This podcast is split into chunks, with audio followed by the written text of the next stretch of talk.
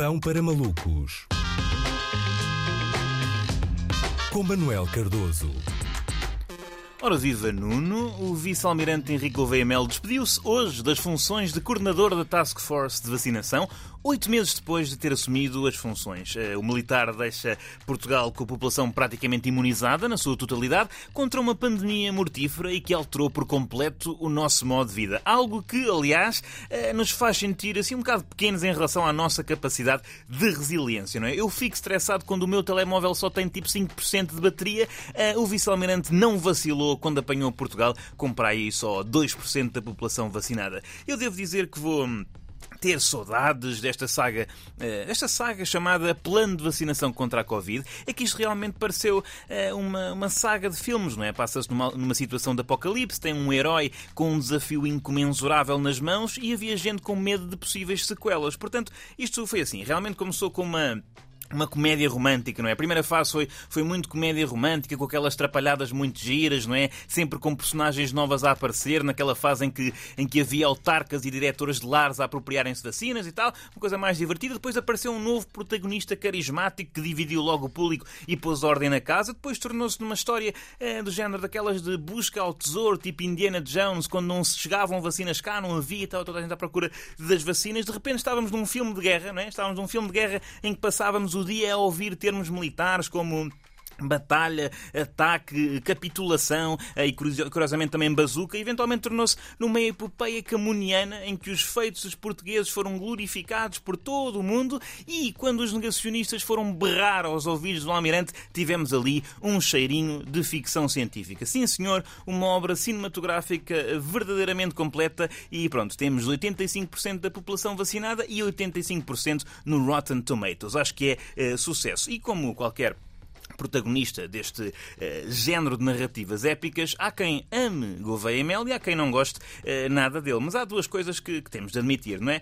Uh, primeiro é que ele concluiu, não é? E concluir aqui é importante, um projeto de elevadíssima complexidade em oito meses, não é? Por exemplo, para, para termos uma comparação, eu estou há seis meses para trocar a cortina do Poliban, não é? E aquilo está, está cheio de verdete. Mas lá chegaremos, lá chegarei a esse sucesso. E eu, eu acho que esta gigantesca empreitada, escala nacional de Gouveia e Melo deve servir de motivação para nós levarmos a cabo os nossos microscópicos afazeres com um pouco mais uh, de eficácia, não é? Se o Gouveia e Melo conseguiu mobilizar milhares de pessoas para este processo, vocês também conseguem mobilizar 10 pessoas para jogar a bola num sábado de manhã. Se o Gouveia e Melo conseguiu vacinar grande parte da população até ao fim do verão, não há razão para vocês não trocarem as escovas do limpa-para-brisas do vosso carro até ao início do inverno. Força malta, vamos conseguir. Outra coisa que também é de elogiar elogiar é que o vice-almirante soube partir na altura certa, não é? Esta era a altura certa para sair. Terminou a vacinação Covid com sucesso, sai em grande, sobretudo porque agora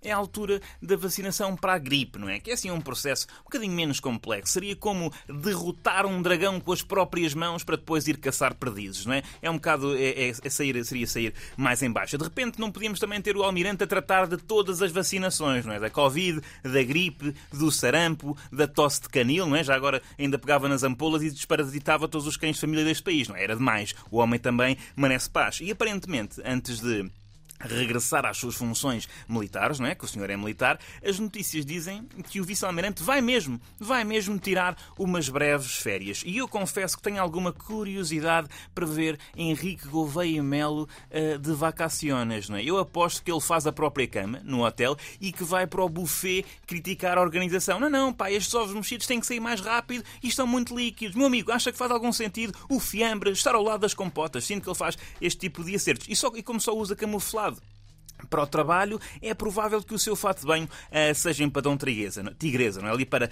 para criar um contraste. E, e, e é assim, uh, por um lado, faz todo o sentido o Almirante descansar. Eu acho que todos reconhecemos isto. Por outro lado, este facto do Almirante tirar férias coloca um pouco em perspectiva o conceito de merecidas férias, não é? Se calhar, se calhar as nossas não sentem tanto, não é? Não sei se da próxima vez que tirar 15 dias após uns meses de rabo alapado a uma cadeira ergonómica de escritório, terei legitimidade e lata para dizer que aproveitei o meu merecido descanso.